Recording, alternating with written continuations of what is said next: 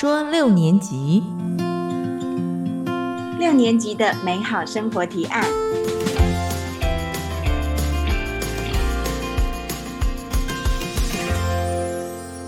大家好，我是史黛西，我是米米安。哎，米安，我问你哦，你平常会在家里做菜吗？我真的曾经梦想，如果我可以煮出一桌华丽的菜的话，我一定会邀请亲朋好友到家里来聚餐。我觉得那样一定超完美的。嗯，不过很可惜，我啊根本没有烹饪的天分。那时代是你呢？你对烹饪有兴趣吗？还是说是因为有小孩之后你就开始研究烹饪呢？我少女时代对做菜其实没有很有兴趣，顶多就是妈妈叫我，嗯，因为我妈妈是全职妇女，她下班之前会叫我先洗米，然后很简单的一个菜，可是那个时候对我来说是一个压力跟责任，我没有那么开心。但是后来有了小孩，然后是为了家人之后。我才会想说，认真的煮出一桌，或者是几道小孩会很喜欢，或者是家人会很喜欢吃的菜。那个时候才真的让我觉得，哎，做菜好像真的有那么一点意思哦。所以虽然不是人人都会做菜，可是其实做菜好像可以让我们的生活变得很不一样。对，所以今天呢，在六年级的美好生活提案，我们就特别邀请了畅销书加酒厂和小聚会的作者比才。他呢也是比家的日式餐桌粉丝团的主人、专栏作家以及烹饪老师哦。对，所以这一集呢，又是我跟米安的私心，就是希望可以邀请比才来跟我们分享，怎么样用食物为生活加点料。耶！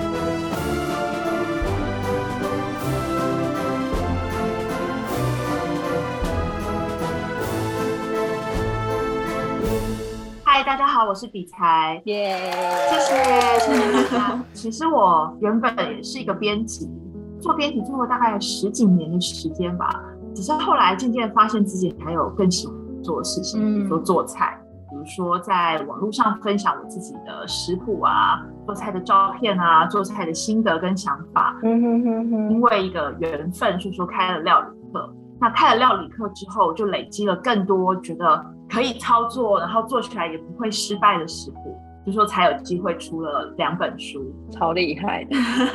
我上一次问比才你的头衔是什么的时候，他就跟我说，啊，那就叫我料理研究者好了。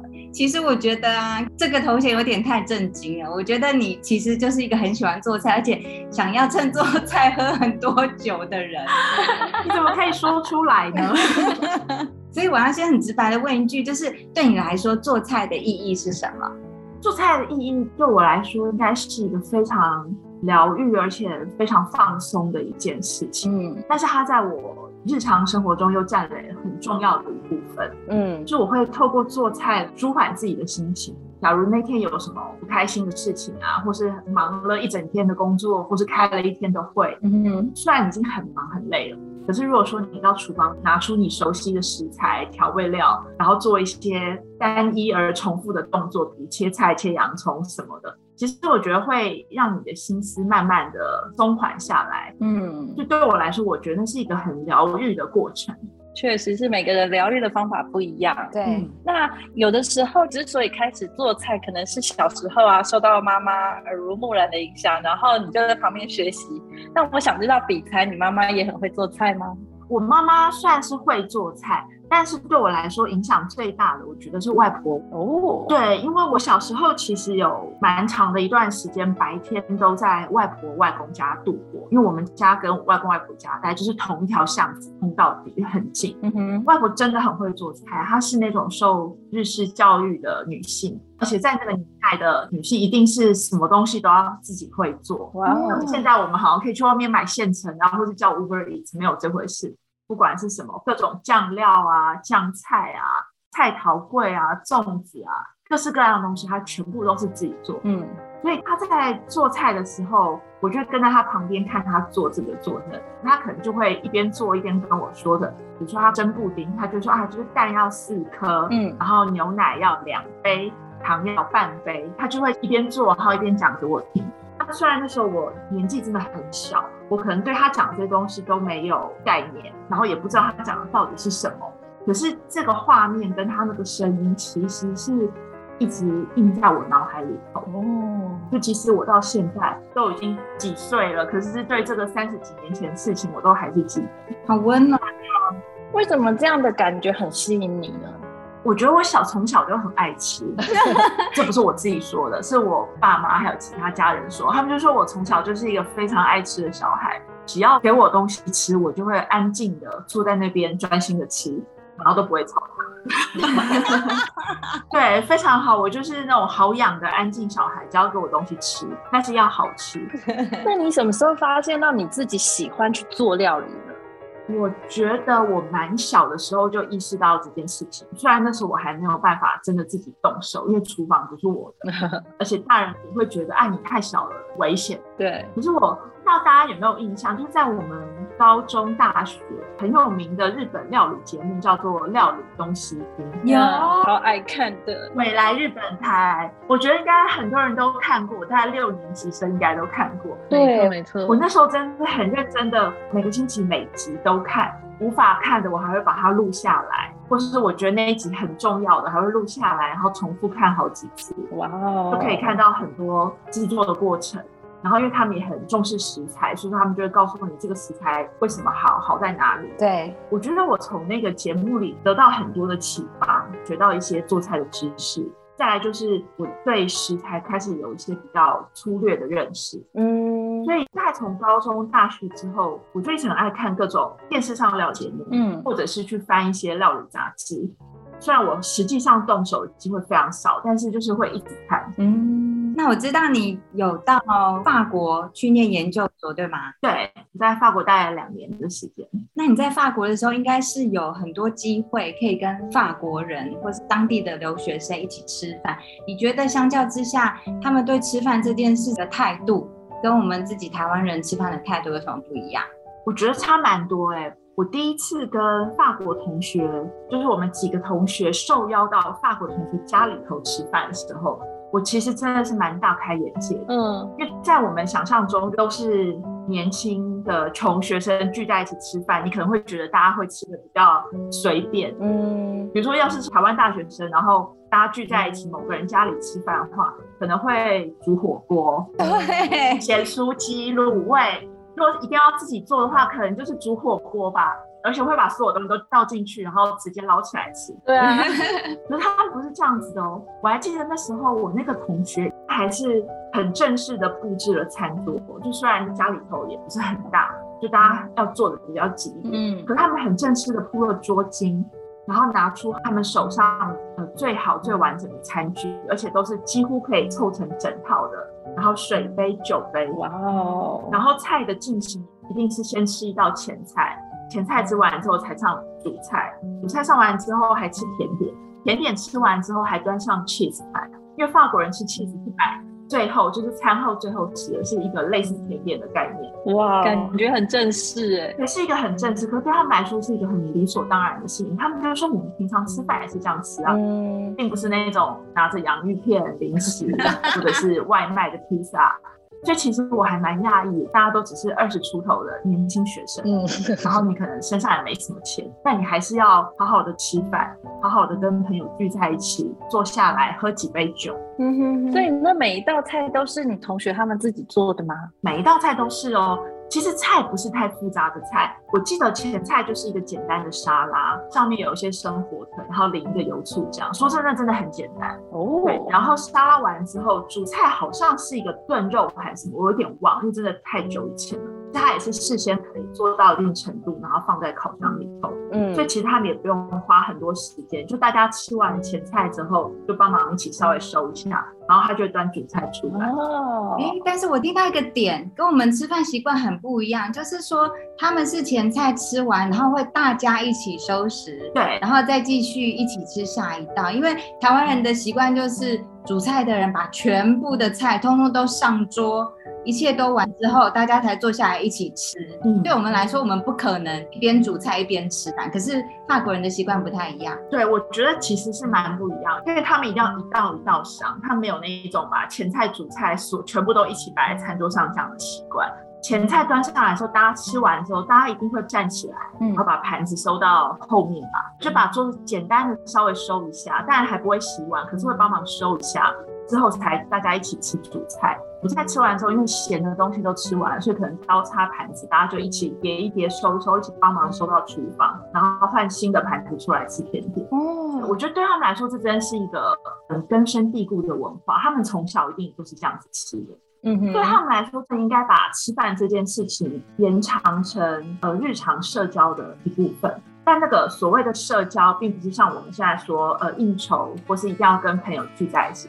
而是，即使是家人之间，你们家或许就是三四个人，可是大家就是会好好的坐在餐桌，可能两个小时的时间，然后一起享用食物。可是更重要的是彼此的陪伴，跟他们讨论事情。哦，那你觉得你跟朋友聚会啊，你觉得是配着食物一起的聚会，会比其他更有趣，或对你来说更有感情？嗯，我觉得没有食物没有关系，但是一定要有酒。为什么你这个酗酒的，不知哪里来的？我我就是从小就是一个酒鬼。你们知道我两岁的时候就喝酒了吗？哦，对，什么酒？啤酒。那是因为就是在我外公外婆家，就是全家人都在，然后在那场合，他们大人们就在喝啤酒，然后我坐在婴儿座椅上，然后就看他们在喝，所以我可能就是说我要，就吵着要喝。我爸就想说啊，那不然就给他喝一点好了。他一直吵着要喝，而且他们就想说，这小孩怎么可能喜欢啤酒？一定是喝一小口就不要了嘛。所以想说，与其让我一直吵，倒不如就给我一口。于是他就拿吸管，然后吸一点点让我喝。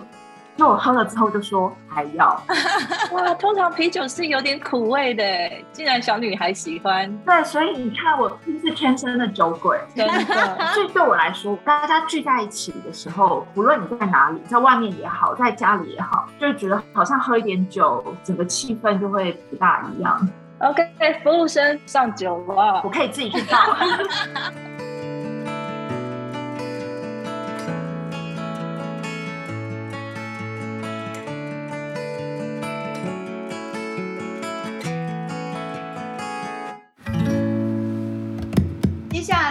的一 part 呢是要为我跟米安问，yes，，因为我们两个都是厨艺不太好的中年人，所以很想知道说，如果是零厨艺的人，他们要怎么样开始做菜？嗯，那我觉得要做菜，其实最先要准备的就是食材嘛。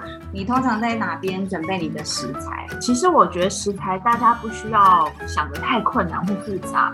离你家最近的传统市场跟超市，应该就是你最好的朋友哦。因为做菜它是一个日常的行为，如果你每一次为了要做菜都要跑很远啊，搭车，然后换捷运什么才能买到材料的话，一定很快就累了。有道理。对，所以其实不要想太多，不要想说哦我一定要搭捷运去南门市场买什么什么。除非是你要请客，或者是过年那种特别的场合，你一定要买，非买到什么不可的时候，你才去那。那如果说你要用网络上订购的话，当然网络上会有一些呃品质非常好的店家，嗯哼，比如说专门卖海鲜的，肉类可能有专门卖肉类，这种的话你可能就是稍微查询一下，或者看看朋友的建议，他吃过哪一个牌子的好的，嗯。但至于其他，我觉得呃离你近或者离上班地方近是最重要的事情。所以其实食材的选择好像一般就可以，可是其实主要是手艺吧，我想。对，所以我想问，因为我很羡慕你们都很会煮菜，想要就是吃健康的啦，或吃好吃的，你们就是随便做做，好像都可以很好好吃。但像我这种零厨艺的人，其实我也真的努力尝试过做了几次菜，但实在实在是太难吃了。那你觉得你会给像我这样新手或菜鸟什么样的建议呢？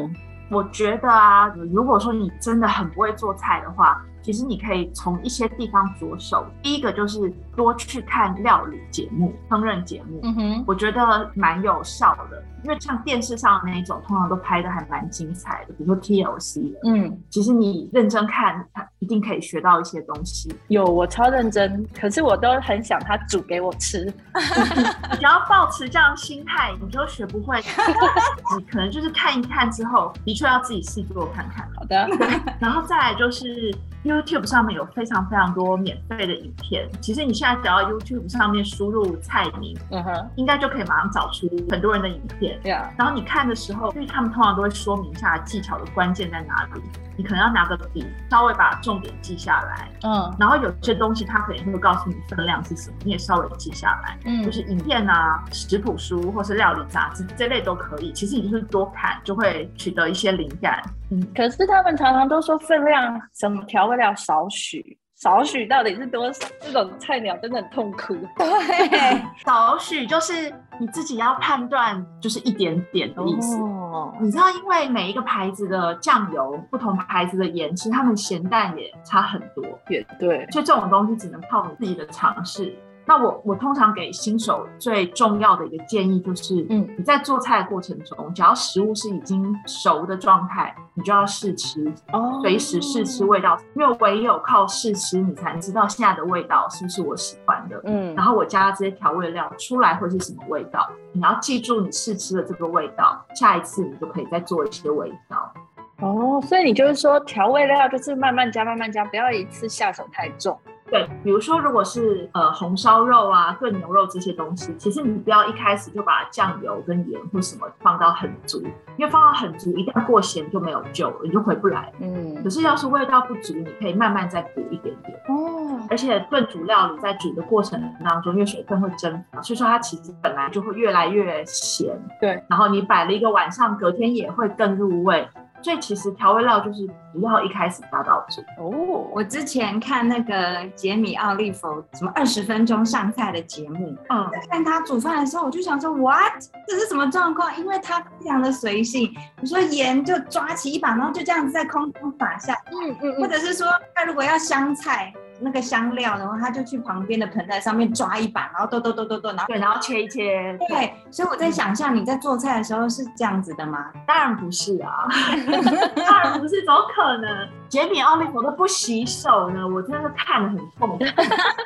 你有没有注意到他其实就是同一个砧板切过肉，然后一手拿肉，一手拿菜刀，切完之后他都没有洗手，然后就去拿锅子或是拿什么，我就觉得你真的很脏，你可以洗一下嘛，我真的没办法。他不随性啊，他太，我觉得有点太过随性。可是因为那也是他的节目表演效果嘛。但我的话。虽然我没有说一定要很讲究调味料分量，拿出量尺来量，我没有这样子。可是我大致上自己抓得出那个分量是什么，就我不会像这样啪，就是在空中撒盐那种是绝对不可能。然后你说香草直接从你的盆栽摘下来，那是可以的，我也会这么做。如果摘下来，我还是会拿去洗，我不可能直接摘下来就切。那假设我不太会做菜，但是我认识了一个男朋友，嗯，然后我很想要做一道菜给他吃，你会建议我可以先从哪一道菜开始？既有诚意又有爱，但是好像不太容易失败，这有一点困难。应该是说，你还是要猜想一下他的喜好，就是他可能喜欢吃什么或不喜欢吃什么。嗯哼哼。那我觉得比较安全的，因为有些人海鲜可能会过敏，或是不喜欢吃海鲜，所以要是我的话，我一定会先舍弃海鲜。因为海鲜因人而异，而且海鲜要是你没煮熟也很危险，所以海鲜不要。嗯，所以我觉得做肉类是比较好的。嗯，然后最好是炖煮类，不然就是你可以事先腌制好，只要煎一煎会比较简单，因为你就不需要所有的一切都当场做。哦，不像日本人弄一个爱心在上面这样，爱心便当，那个有一点太 over 了吧？那如果啊，做菜的时候有满满的心意，但是还是失败了，那怎么办？你有做过失败的料理吗？有啊，当然有啊。我有烤过面包，然后出来硬的跟就是都可以拿来桌上敲，然后还会有声音一样。我也我也做过很失败的东西，所以如果它还是可以吃的状态呢，那就勉强吃一下。嗯哼，它要是真的不能吃的话，你就放过自己。但是你要学到一个教训嘛，就是你可能要想一下失败的原因是什么，然后记下来，然后下一次可能可以再做一些调整。嗯哼。所以你觉得怎么样比较不容易做到失败料理啊？我觉得老实说，这就是要经验的累积，呃，还是勤劳多练习。我觉得是这种东西，就任何事情都这样，它没有一次就成功的，而且也不是你就是看着食谱照着做就一定会成。对，你其实还是要靠自己的经验累积的。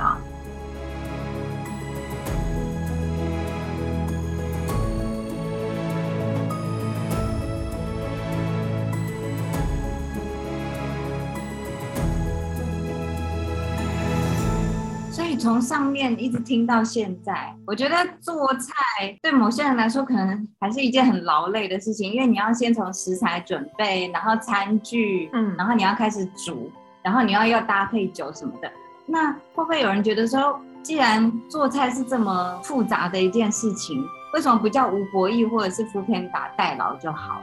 其实我也不觉得一定要全都自己做，我也不是每天都煮晚餐的人。哦，我们可能一个星期里头也是会外食个两三次啊，或是有时候我们也是会叫 Uber Eats 回来。嗯，就是其实在家里头负责煮饭的那一个人，其实还是要偶尔要放过自己，就是让自己不要太劳累。你如果每天都一定要煮三餐的话，煮到最后你自己就弹性啊，一定就觉得很累。我这辈子再也不要煮饭。可是如果说你在你状况好、心情好、有余裕的时候来做饭，那做出来的菜，我觉得其实会比较好吃。嗯，就是不要在那种很紧张的压力下，非得做不可。我一定要帮孩子做明天早上便当，我觉得那个做出来压力太大了。嗯。可是如果说你是享受这件事情，因为你爱大家，想要大家一起吃好食物的那种心情来做的话，我觉得做出来的东西会不一样。嗯，没错，各位妈妈们不要那么辛苦了。我觉得是哎，偶尔叫一下外卖。对啊，因为其实老实说，现在就是购买食材非常的方便，然后市面上有很多成品跟半成品，那种冷冻的。嗯嗯。如果你可以挑选一些比较有口碑，然后大家都觉得不错的品牌，然后它没有其他添加物的话，我觉得买一些那些东西放在冷冻库里头，如果真的需要的时候拿出来救急，这也没什么不好。我也会这样子做。你不需要每一顿都一定要自己煮。嗯嗯。所以我在书里头也看到你的那个餐具餐盘都好漂亮哦。你是不是对那些餐具其实是很讲究、很在意？你觉得放在桌上要让美食大加分？我觉得是哎，因为其实老实说，现在大家吃东西也不是全靠鼻子或者是嘴巴这个感官。对，第一眼一定是最重要，一定是眼睛先看嘛。嗯，我觉得要是你的餐具器皿有挑选过、有安排过。然后你的摆盘有设计过的话，其实看上去会比较吸引。嗯哼，这一点我觉得还蛮重要的。嗯，我在你的脸书上面常常看你 PO 非常漂亮的照片，比如说你会去买很漂亮的花插在漂亮的花瓶里面，然后或者是说你的餐桌布置，你觉得这是不是一种因为做菜所以衍生出来的某一种美感，或者是生活上面的仪式感？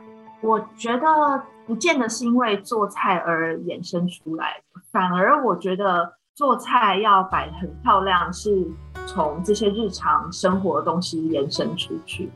就是对我来说，我就是会一直觉得家里头就是要插花，要有些绿意，要盆栽，然后家里要干净舒服，然后按照我喜欢的方式去摆放各种东西。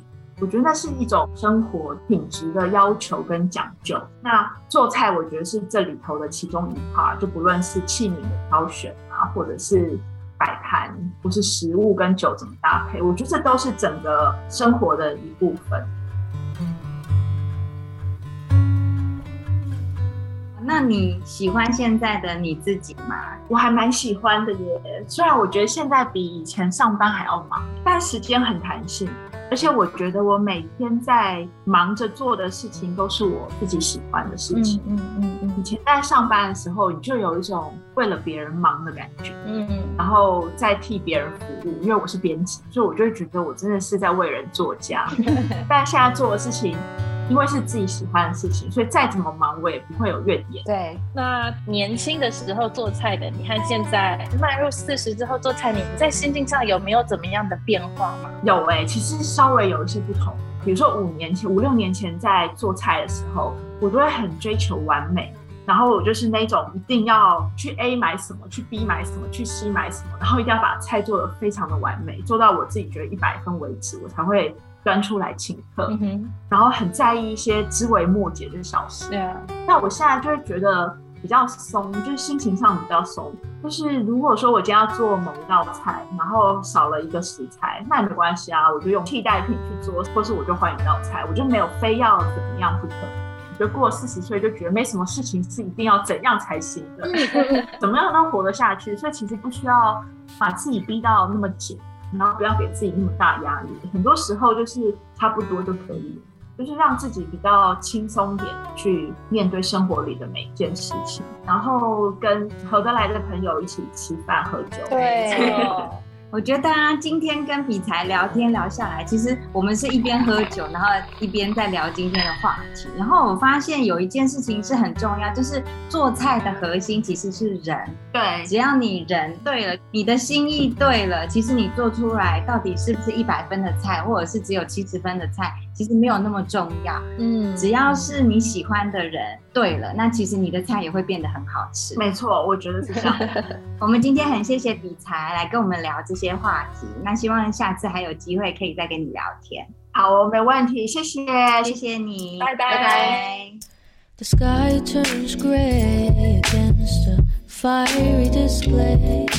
今天的来宾比才曾经说啊，只要打开冰箱和储藏柜清点库存的时候，就是他觉得超级幸福的时刻。